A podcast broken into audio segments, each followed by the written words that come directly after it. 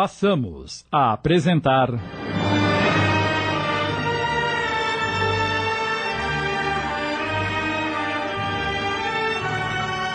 A Jornada, inspirada na obra de Lina de Alexandria, minissérie de Sidney Carbone.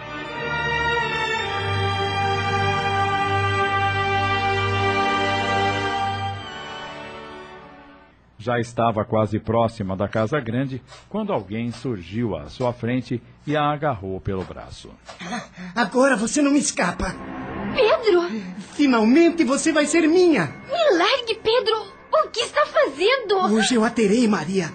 Não aguento mais ser feito de idiota por você. Ai, eu não o faço de idiota. Você que tem umas ideias confusas. Isso você quem diz. Eu sei o que quero. Você está me machucando. Me solte, eu gritarei por socorro, seu menino atrevido! Já disse que não sou mais menino. Sou um homem e você vai ser minha agora. Ai. Eu quero beijar os seus lábios e sentir o seu coração pulsando junto ao meu. Eu sonho com isso, Maria. Eu a amo e a quero para mim. Ai, pelo amor de Deus, Pedro! Bote essa cabeça no lugar. Ai, não pode haver nada entre nós. Pode! Pode sim! Nós não somos irmãos se é isso que está querendo dizer. Por mais que Maria tentasse se livrar do rapaz, não conseguia. Ele parecia estar possuído por uma força descomunal. Então, ela começou a gritar: Socorro! Socorro! Pode gritar à vontade. Ninguém virá para tirá-la de mim, ninguém. Lê do engano. Maria sentiu Pedro ser arrancado de junto de si e atirado para longe. Estava escuro, era lua minguante e quase não se via nada, mas ela ouviu o ruído de murros e vozes abafadas. Em seguida, passos que saíram em desabalada carreira. Depois, uma voz conhecida se fez ouvir. A sinhazinha tá bem? Isidoro, é você? Sou eu sim, sinhá. Pode ficar descansada, que o menino já tá bem longe daqui. Oh, Isidoro! Ela atirou-se em seus braços e chorou agarrada ao escravo. Obrigada por ter me salvado. Não sei o que teria acontecido se você não aparecesse. Aquele menino estava muito perturbado, sinhá. Pedro não é mau. Só botou na cabeça que está apaixonado por mim, mas isso não é verdade. É melhor a sinhazinha se acalmar e ir para casa grande. Devem estar preocupados com a demora de vós mexer. Passou o dia inteiro com nós na senzala. Por favor, venha comigo, Isidoro. Tenho medo que o Pedro esteja me esperando no caminho. Eu vou, mas não carece se preocupar mais. Com os burros que eu dei nele, ele nunca mais vai incomodar a sinhazinha. Isidoro acompanhou Maria até a casa grande, deixou-a na porta e voltou para a senzala. Quando ela entrou, deu de cara com Lázaro. O que aconteceu, senhora? Está com uma cara assustada? A manga da sua blusa está rasgada? Parece que andou brigando com uma fera. Eu. Eu me assustei com um barulho na mata e, enquanto vinha para cá. Acabei caindo e rasguei a blusa. Não devia andar sozinha por aí à noite. Eu sei, mas não queria voltar para casa enquanto não terminasse o que fui fazer na senzala. Está machucada? Não, só cansada em consequência do tombo. Precisa tomar um banho. Vou pedir à escrava Zefa que esquente a água. Não precisa. Sei muito bem do que precisa, senhora. Por favor, por uma única vez faça o que lhe peço. Vá para o quarto que mandarei preparar o seu banho. Está bem, senhor Lázaro. Mas aproveitando a oportunidade, quero adiantar-lhe que a partir de amanhã Cirila voltará a trabalhar nesta casa. Foi ela que me trouxe ao mundo e cuidou de mim quando era criança. Não entendo por que o senhor a mandou para a lavoura. Ela deixou de ter utilidade na casa quando minha prima ficou viúva e se mudou com as filhas para a cidade. Pois agora ficará à minha disposição. E espero que o senhor não ponha nenhuma objeção. Já que tomou essa decisão, devia tê-la trazido consigo. Assim lhe faria companhia no trajeto e a senhora não teria se assustado, caído, rasgado a sua blusa. Se é que foi isso mesmo que aconteceu. Eu. Eu vou para o meu quarto. Além de muito cansada, ela estava assustada demais. Poderia acabar por falar além da conta e Lázaro iria descobrir o que Pedro havia feito. Por isso, tratou de livrar-se dele o mais rápido possível. No quarto, enquanto separava uma roupa limpa para vestir após o banho, a mente de Maria dava voltas. Pedro deve estar louco. Desde que Dona Helena se casou com papai, fomos criados lado a lado como irmãos. Agora que se tornou adolescente, está se comportando como um canalha. Nunca deixei de ofertar-lhe o meu afeto, meu carinho, os mesmos sentimentos que dedicava ao Vinícius, mesmo apesar de não termos o mesmo sangue. Ei, agora estou me lembrando. Algumas vezes Pedro tentou envolver a mim e Vinícius em intrigas para que nos desentendêssemos e brigássemos. Isso, entretanto, nunca aconteceu porque não dávamos ouvidos ao que ele falava. Pedro ficava muito chateado e passava até semanas sem nos dirigir a palavra. Vinícius e eu comentávamos que ele sentia ciúmes de nossa amizade, por isso agia assim. Mas agora eu começo a entender que não era ciúmes da nossa amizade, era ciúmes de mim. Meu Deus, Preciso tomar muito cuidado com Pedro. O Isidoro tinha razão quando disse que ele está perturbado. Será que é Dona Helena? Entre! Trouxe a água para o seu banho. Ai, é o senhor? Já está na temperatura ideal. Lázaro despejou a água sobre a bacia que estava ao lado da cama e. Um bom banho vai fazer com que durma como um anjo, senhora. Amanhã acordará renovada e nem irá se lembrar do susto que passou esta noite. A senhora teve sorte, viu? Sorte? Estou me referindo ao barulho que ouviu na mata. Não entendi. Deve ter sido um coelho ou um tatu que se mexeu nos arbustos. É, é, é, pode ser. Esses bichinhos não fazem mal a ninguém. Já uma onça. Onça? Ela sai à noite para caçar. Eu não sabia que tinha onças neste lugar. Pois tem, senhora, e das grandes. E não há perigo delas se aproximarem da casa? O perigo é quando elas entram na casa. O senhor quer dizer que já entrou uma onça aqui? Já, várias vezes. Ai, meu Deus! E atacou alguém? Felizmente não. Foi morta antes que isso acontecesse. Mas isso é horrível! É preciso fazer alguma coisa. Não se preocupe. Eu estou sempre por perto e vigia. O senhor passa a noite acordado vigiando a casa? Não posso expô-la a perigo. Afinal, a senhora também é dona disto aqui e eu sou apenas um empregado. Poderia designar alguém para fazer isso. Um escravo? Por que não? Justamente a senhora que preza tanto essa gente não se incomodaria se um deles fosse atacado por uma onça selvagem? É, bem, eu. Eu. É claro que me incomodaria, mas. De que o senhor está rindo? Eu estava só brincando, dona Maria. Não existem onças neste lugar. Não? Ah, então, então, saiba que foi uma brincadeira de muito mau gosto. O senhor me deixou apavorada. Olha como eu estou tremendo. Ah, fique tranquila. Há anos que não aparece nenhum bicho selvagem por estas bandas. Entretanto. Entretanto, o quê? Precisa tomar cuidado com outra espécie de bicho. Que bicho? O bicho homem.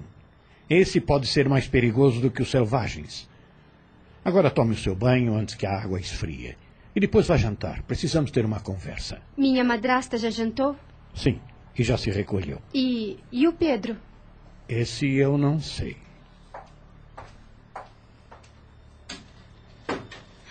Ele está desconfiado. Será que viu o Pedro me atacar? Estamos apresentando. A Jornada. Voltamos a apresentar. A Jornada, minissérie de Sidney Carbone.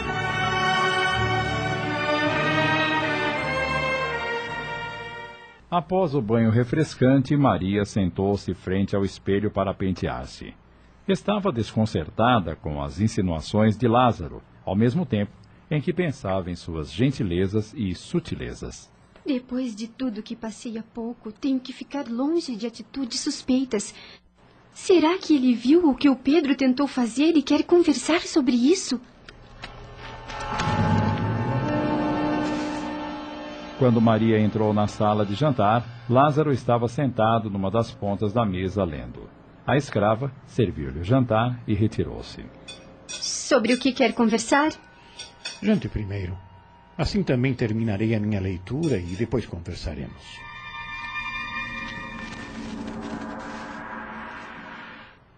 Minutos depois, estavam ambos na sala de estar. Pode falar, Sr. Lázaro. Quero saber como os escravos encararam as mudanças. Se o senhor estivesse no meio de um rio caudaloso, prestes a se afogar, e alguém surgisse de repente e lhe salvasse, o senhor ficaria triste? É evidente que não. Pois então não devia me fazer essa pergunta.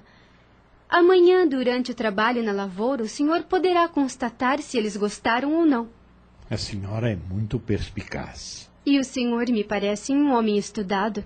Por que está dizendo isso? Ainda há pouco estava tão entretido na leitura. Gosto de ler.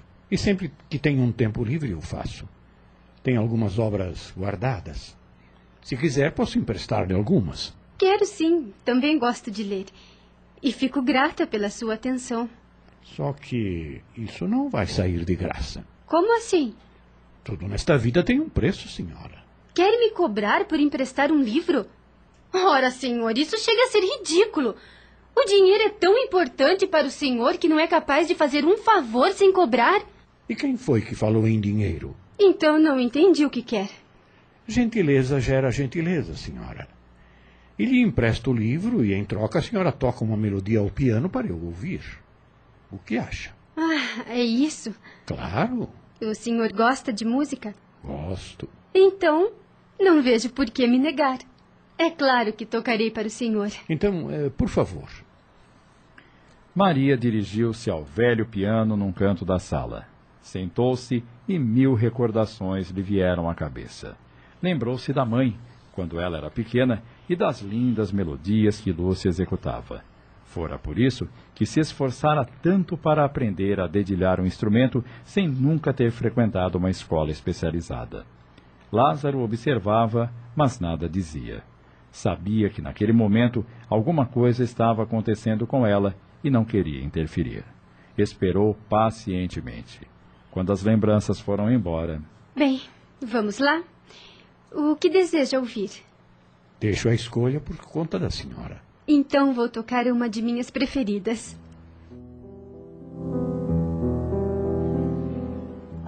Maria iniciou o pequeno concerto tocando magistralmente e enternecendo o coração daquele homem que parecia tão bruto, tão grosseiro.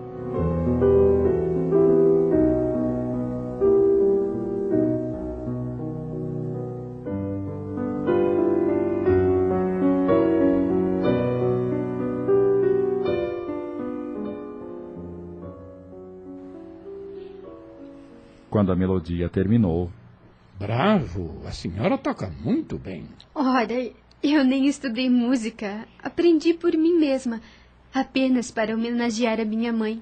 Talvez se tivesse cursado uma escola, não tocaria tão bem. Agradeço o elogio. Não vai tocar mais? Sinto, Sr. Lázaro, mas estou ficando com sono. O dia hoje foi cansativo. A faxina na senzala me deixou com o corpo todo dolorido e, além disso. Ainda se assustou e caiu rasgando a sua blusa, não é mesmo? É, é isso mesmo. Eh, Desculpe-me, mas preciso me recolher. É uma pena. Pena? Por quê? Eu ficaria ouvindo-a a noite inteira. Suas mãos são divinas e dão vida a tudo. A fazenda me parece mais iluminada depois que a senhora chegou. Eu vivia muito sozinho e com acúmulo de trabalho. A senhora passou a tomar conta da casa e agora está tudo mais organizado. O senhor está brincando comigo? Estou sendo sincero. Reconheço que tivemos alguns desentendimentos, mas é, isso já faz parte do passado. Então, minha presença, bem como a de minha madrasta e meu irmão, não mais o incomodam? Não, mas uma coisa me intriga. O quê? Seu irmão. O que tem o Pedro? Não o vejo satisfeito. Está sempre com a cara enfesada, quase não conversa, vive isolado pelos cantos. Pedro é um bom garoto, mas está muito confuso. É natural na idade dele, não acha? Pode ser. Quanto à sua madrasta, é uma mulher gentil e nova ainda. Poderá pensar em refazer a sua vida. Bonita como é, não lhe faltarão pretendentes. Já a senhora. Sou uma viúva recente, Sr. Lázaro, e não penso em me casar novamente. Calma, eu não ia dizer isso. Ah, não?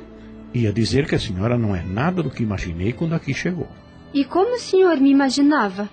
Arrogante, sedenta para tomar posse de sua parte na herança custasse o que custasse, sem se importar em magoar quem quer que fosse. Mas eu me enganei, felizmente.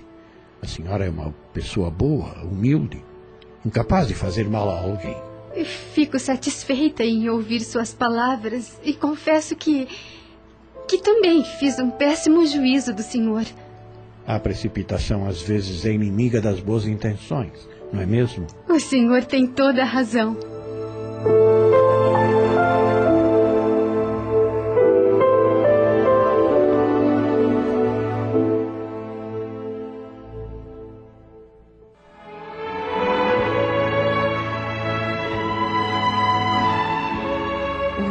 Que estamos apresentando vem nos mostrando aspectos da vida dos séculos passados e nos apresentam a diferença de comportamento do ser humano com relação aos seus semelhantes. Nesta semana foi a escravidão que esteve em destaque. Os escravos não eram considerados seres humanos, e sim coisas. O que causou a mudança de visão da vida e dos seres? A doutrina espírita, com o conceito de reencarnação, esclarece que, à medida que vivemos as vidas sucessivas, vamos tirando lições marcantes, o que faz com que o sentimento se aprimore e olhamos os outros com visão mais fraternal. É por aí que a vida espiritual vai se alterando para melhor pelo aperfeiçoamento de cada indivíduo. Por tal sistema, as criaturas vão evoluindo nos sentimentos e a compreensão vai aumentando, até que um dia todos nós nos consideraremos de fato irmãos uns dos outros. Confiemos e façamos a nossa parte, dia a dia. Acabamos de apresentar.